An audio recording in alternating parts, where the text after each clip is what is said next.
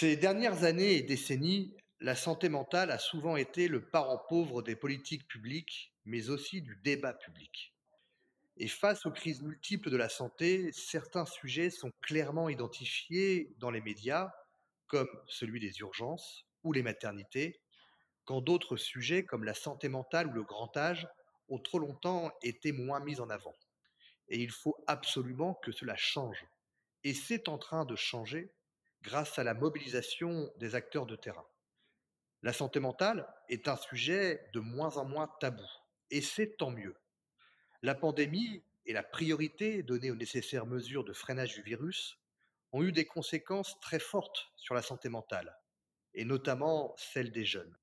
Et nous le voyons aujourd'hui, en période post-crise, les besoins ont explosé. Et je veux insister sur deux idées. D'abord, la santé mentale concerne toutes les politiques publiques, de l'aménagement du territoire au rapport du travail, en passant par le numérique. Et nous avons besoin de faire de la santé mentale une priorité politique interministérielle. Et ce sujet doit être présent dans toutes les réformes, y compris dans les évolutions locales que nous souhaitons pour construire des villes du care, du bien-être, qui prennent soin de la santé et du bien-être de leurs habitants. Ensuite, il faut bien évidemment des moyens. Investir dans l'attractivité des métiers, dans les outils qui permettent de faciliter les campagnes de prévention. Et pour les communes, cela peut se faire à travers notamment, ou à titre d'exemple, par les contrats locaux de santé. Oui, nous devons accélérer parce qu'il s'agit également de préserver l'avenir.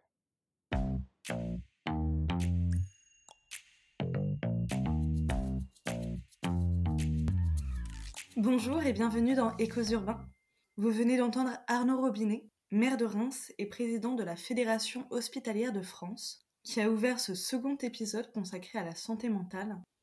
Après avoir fait un état des lieux de l'état mental des Français et avoir jugé la perception de la santé mentale en France dans le premier épisode, nous allons aujourd'hui nous intéresser au rôle des villes dans la lutte contre les troubles mentaux.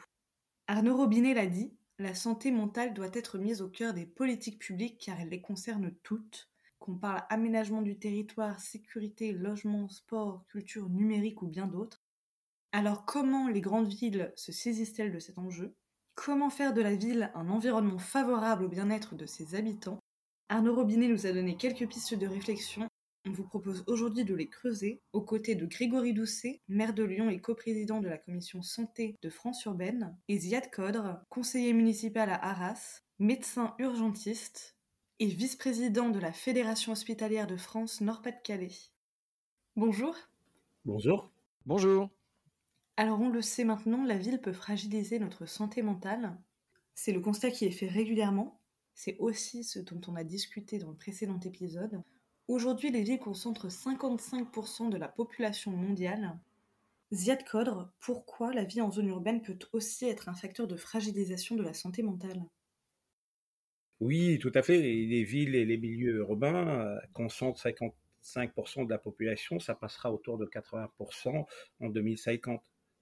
La fragilisation de la santé mentale et l'émergence de troubles de la personnalité et de l'humeur sont les conséquences de l'interaction entre des facteurs génétiques et des facteurs environnementaux multiples. En Europe, on compte deux fois plus de schizophrènes en milieu urbain qu'en milieu rural. La crise sanitaire a été accélératrice de poids de ces facteurs environnementaux qui viennent s'ajouter au caractère anxiogène du moment, l'inflation, la guerre d'Ukraine, la crise écologique et énergétique. Ces facteurs sont multiples, sont d'ordre socio-économique, comme l'habitat, le logement, la mobilité, le travail, qui doit favoriser le contact social et l'estime de soi, la pratique du sport, l'accessibilité aux, activités culturelles. Le vieillissement de la population et l'angoisse de l'isolement, même dans le milieu urbain, et non-accessibilité aux services de soins, majorent ce mal-être urbain. La jeune génération, avec sa crainte pour l'avenir et l'intégration de la dimension écologique, pousse parfois ces jeunes vers l'addiction des produits illicites tels le cannabis et altère cette santé mentale. D'autres facteurs peuvent se rajouter également, le bruit, le manque d'espace de nature dans nos milieux urbains. On doit avoir un diagnostic le plus proche du terrain sur sa santé mentale, avec une variabilité de la réponse selon les quartiers et la population. Égalité doit tendre vers une équité, même à l'intérieur de nos villes urbaines. Votre constat va dans le même sens que celui qu'avait fait le docteur Rachel Baucher, chef de service psychiatrie du CHU de Nantes dans l'épisode précédent. Elle avait aussi insisté sur l'impact négatif du contexte actuel et de ces dernières années, entre la pandémie, l'inflation et la guerre en Ukraine. Elle nous a notamment parlé de l'importance d'être en harmonie avec son environnement, et on va pouvoir creuser ce sujet dans quelques instants. Mais avant ça, un autre point important, la nécessité de faire évoluer la perception de la santé mentale en sortant d'une approche uniquement sanitaire pour aller vers une approche politique et sociale. Grégory Doucet, comment pensez-vous les politiques publiques de santé mentale? Merci pour votre question. D'abord peut-être revenir sur, sur des éléments un peu de constat en matière de, santé mentale, redire à quel point aujourd'hui le sujet a pris, on va dire, une acuité importante. L'OMS hein, constatait une augmentation de 25% des troubles de, dépression et d'anxiété lors de la, première année de la pandémie de la Covid. Bien évidemment, c'était lié à la situation, mais ça a permis de mettre en lumière le besoin s'intéresser à la question de la santé mentale. Ce qui a été noté, c'est finalement que les enfants étaient particulièrement touchés par les troubles de, santé mentale et, les troubles d'anxiété avec notamment une hausse assez importante des passages aux, urgences pour des troubles psychiques pour les, moins de 18 ans. Donc c'est c'est plus de 65% hein, entre 2016 et 2021 d'augmentation donc des passages aux urgences. C'est dire à quel point aujourd'hui la santé mentale est devenue un sujet, un sujet majeur. Autre constat qu'on doit, j'allais dire malheureusement établir, c'est que aujourd'hui notre système de prise en charge, il n'est pas configuré pour être à la hauteur des besoins que j'évoquais un peu plus tôt. Ces besoins qui augmentent et on n'a pas assez de professionnels, malgré un engagement fort hein, des professionnels et une volonté de répondre à ces besoins. On aura prochainement les assises nationales de la pédiatrie et de la santé de l'enfant qui auront, je l'espère, enfin c'est même une certitude, qui seront l'occasion eh bien d'aborder la question de la santé mentale des plus jeunes. Et de ce fait, on, peut penser qu'on aura des, réponses complémentaires. Pour autant, on doit se mobiliser plus largement au-delà même du champ des professionnels si on veut pouvoir mieux traiter les problèmes de santé mentale et en particulier chez les plus jeunes. Parce qu'en fait, la question de la santé mentale et la réponse de Monsieur Codre un peu plus tôt, finalement, l'esquissait déjà un petit peu. C'est la santé mentale, c'est pas uniquement l'affaire des professionnels. Et si je me réfère à la définition de la santé de l'OMS, qui est un état complet de bien-être physique, mental et social, et pas simplement une absence de maladie ou d'infirmité. Cette, définition de la santé, elle, elle nous rappelle à quel point physique, mental, social sont liés, qu'on ne peut pas s'attaquer à la problématique de santé mentale si on ne tient pas compte de, finalement de toutes les problématiques. Ce qui veut dire, ce qui veut dire qu'on doit considérer tous les déterminants de la santé quand on veut pouvoir traiter des problématiques de santé mentale. Ah, les déterminants de la santé, ils, sont, nombreux, ils sont multiples, et notamment, un certain nombre d'entre eux ne, relèvent pas simplement du champ pur, on va dire, classique de la santé mentale. Je pense en particulier à la question des inégalités sociales. Sur lesquelles on doit être particulièrement vigilant et qui sont générateurs de problèmes de santé mentale. Donc on doit aujourd'hui associer au-delà des soignants l'ensemble, on va dire, des professionnels. C'est l'accompagnement social, c'est l'éducation, on va dire, l'ensemble des, services publics même qui, globalement, peuvent avoir une action sur la santé mentale. On ne peut pas s'attaquer à la problématique de la santé mentale si on ne tient pas compte de toutes les problématiques, vous l'avez dit. Et c'est là aussi que les villes rentrent en jeu. On le rappelle, la santé mentale ne fait pas partie des prérogatives des villes et métropoles. Pourtant, elles sont nombreuses à s'engager et à innover sur cette question depuis plusieurs années. Grégory Doucet, quelles initiatives ont déjà été menées et comment pouvons-nous faire de nos villes un lieu propice à la santé mentale et à la prévention? Alors c'est vrai que les villes ne sont pas perçues nécessairement comme des actrices clés pour pouvoir intervenir dans le champ de la santé mentale. Pour autant, pour autant, c'est aussi l'affaire des villes, la santé mentale. C'était d'ailleurs l'appel de Nantes qui était formulé ainsi, hein, l'appel de Nantes du 2 décembre 2022, euh, qui disait la, la santé mentale, c'est aussi l'affaire des villes. Ce texte, il, mettait en avant la nécessité euh, pour, euh, pour les communes de se mobiliser. Elles, elles sont déjà conscientes du rôle qu'elles peuvent jouer en matière de, santé mentale. D'ailleurs, j'évoquais des, constats un peu plus tôt, et, encore une fois, M. Codre en parlait également plus tôt. On sait à quel point les environnements urbains peuvent être générateurs de bonne santé mentale ou au contraire de mauvaise santé mentale. Moi, je peux vous donner quelques exemples de ce qu'on a pu faire à Lyon pour illustrer le fait qu'on s'intéresse à ce sujet. D'abord, on est en train de mettre en place ici à Lyon un, baromètre du bien-être, et donc on s'intéresse à, ce, que les, citoyens et les citoyennes attendent de, de leur ville et ce qu'ils considèrent être le plus important pour eux. C'est une façon aussi de s'intéresser à la question de la santé mentale. Comme la majeure partie des villes, on a établi un contrat local de santé dans lequel un certain nombre d'actions sont dédiées à la santé mentale. Comme aussi beaucoup d'autres villes, on déploie des conseils locaux de, un conseil local de, santé mentale. Alors ces, ces instances, elles n'ont pas vocation à, soigner, mais, mais plutôt à mettre en, réseau, en, situation de coordination, un ensemble de professionnels et donc de créer finalement un, écosystème favorable à la prise en charge d'un certain nombre de, problématiques qui sont liées au bien-être ou à, la santé mentale à tous les âges de la vie. Ça, c'est effectivement c'est nécessaire. En matière de, on va dire, d'environnement et d'environnement favorable à la santé, et notamment à la santé mentale, les villes ont un, rôle fondamental à jouer aussi sur des choses très simples. Et c'est ce qu'on fait à Lyon, comme, comme ça peut se faire dans d'autres villes. D'abord, à commencer par la présence de la nature en ville. C'est pas un maire écologiste qui le dit, mais, mais, l'OMS, avoir accès à 10 mètres carrés de nature par habitant à proximité de, chez soi et, de nature à a généré du bien-être et une situation de, bonne santé mentale. Donc, eh bien, verdir, végétaliser davantage les villes est de fait synonyme d'un environnement favorable à la santé et à la santé mentale. De la même façon, encore une fois, là je vous cite un exemple lyonnais, établir ce qu'on appelle ici, nous, des rues, rues aux enfants, c'est-à-dire piétoniser les abords des écoles, créer des espaces à la fois sécurisés pour les enfants, mais aussi des espaces apaisés aux abords des écoles, qui deviennent assez rapidement, parce que les, les enfants et les, parents les investissent, qui deviennent des espaces de lien, de rencontre.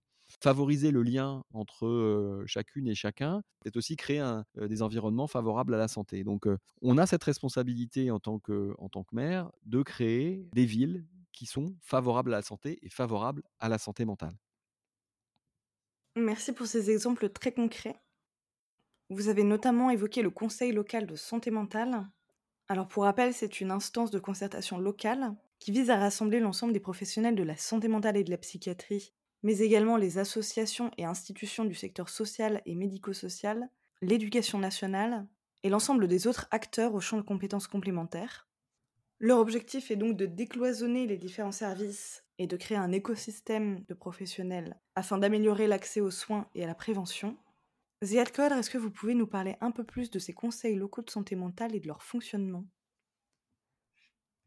La politique de santé mentale doit désormais évoluer vers des modes d'action coordonnés entre les champs sanitaires, médico-sociaux et sociaux, économiques, écologiques, mais également dans les champs d'éducation. Le contrat local santé mentale est porté par les élus. Je rejoins Grégory Doucet, c'est pas vraiment d'une compétence des villes, mais peut-être des intercommunautés où les villes font partie de ces intercommunautés et on doit avoir un rôle important dans la vie de nos citoyens. Il faut effectivement soit porté par les professionnels de santé, la psychiatrie, certes, mais pas seulement. Il faut les professionnels du champ social, médico-social, une place très importante aux usagers, à nos citoyens, nos habitants de ville. La santé mentale, il l'a précisé M. Doucet, doit être intégrée dans une démarche de santé globale. Si la santé physique est la jambe droite, la santé mentale doit être la jambe gauche pour avancer dans la même direction et on est soumis aux mêmes facteurs environnementaux pour qu'on avance très bien et de manière synchrone. Cette démarche synchrone doit dépendre des facteurs environnementaux, nécessiter d'avoir une approche interdisciplinaire, intégrant la prévention, parce que la santé ne, ne se résume pas aux soins. Ça doit intégrer la prévention, l'offre de soins psychologiques et psychiatriques, le travail sur la qualité de vie dans nos villes sur différents domaines. Le stress, le bruit, l'accessibilité à la culture, la pratique du sport, travailler sur l'habitation, sur les présence d'espaces nature dans nos, rues, nos villes, devant les, devant les écoles, comme il précise Grégory Doucet à Lyon, avec une réponse variée selon les quartiers. Place à lutter contre l'inégalité sociale, favoriser, travailler sur la santé globale, mentale et physique de nos concitoyens, peut favoriser le lien de vivre ensemble. Le contrat local de santé mentale doit avoir absolument des ponts avec le contrat local de santé. Donc il faut, il faut ces ponts soient tissés d'une manière très étroite. doit répondre au diagnostic cité ci-dessus tout à l'heure par moi, par Grégory Doucet, et l'approche globale, et décliner des ateliers autour, par exemple, des préventions du suicide, de jeunes jusque la personne âgée. Effectivement, de plus en plus, il y a un retour de nos personnes âgées vers nos milieux urbains, et on doit prévenir l'isolement des personnes âgées et les personnes vulnérables dans nos quartiers, dans nos villes. Cet épisode touche à sa fin, donc si vous voulez ajouter quelque chose, c'est le moment. Moi, avec la permission du président, je pense euh, euh, la santé dans sa globalité ne doit pas se résumer aux soins, je me répète, et doit avoir une affaire de nos élus locaux, territoriaux, peut-on avoir une place régalienne dans l'État? Euh, non, comme le, disait M. Codre à l'instant, la question, euh, l'établissement d'une bonne santé mentale euh, pour toutes et tous relève en premier lieu d'actions de prévention. et c'est pour ça que les villes ont un rôle majeur à jouer, je le disais un peu plus tôt. créer des environnements favorables à la santé, en pensant l'aménagement urbain, en pensant les bâtiments, travailler ne serait-ce qu'avec les professionnels du bâtiment pour créer des environnements, pour créer des habitats qui soient favorables à la santé, tout ça, c'est l'affaire des, élus locaux. et quand on aura créé, quand on aura, sera, parvenu, quand on sera parvenu, pardon, à, à, créer des environnements favorables à la santé, on aura fait une bonne partie du chemin. Et effectivement, il restera sans doute encore l'accès aux soins à, envisager mais agissons d'abord en premier lieu sur la prévention et créons, créons des villes qui soient favorables à la santé. Ça sera ça mon mot de la fin. Merci à tous les deux d'avoir participé à cet épisode. Construire des villes du bien-être, c'est l'objectif des grandes villes et des métropoles. On l'aura compris à travers ces deux épisodes consacrés à la santé mentale. Il faut pour cela favoriser une médecine de parcours et améliorer la coordination entre les professionnels du soin, favoriser la prévention et développer des collaborations inédites avec d'autres politiques locales, comme l'aménagement urbain, le sport ou la culture, pour créer un environnement et un cadre de vie favorable à la santé physique et mentale. Merci à tous d'avoir écouté Échos Urbains, le podcast de France Urbaine. Si vous avez aimé cet épisode, n'hésitez pas à le partager à vos contacts et à vous abonner. Et on vous dit à bientôt.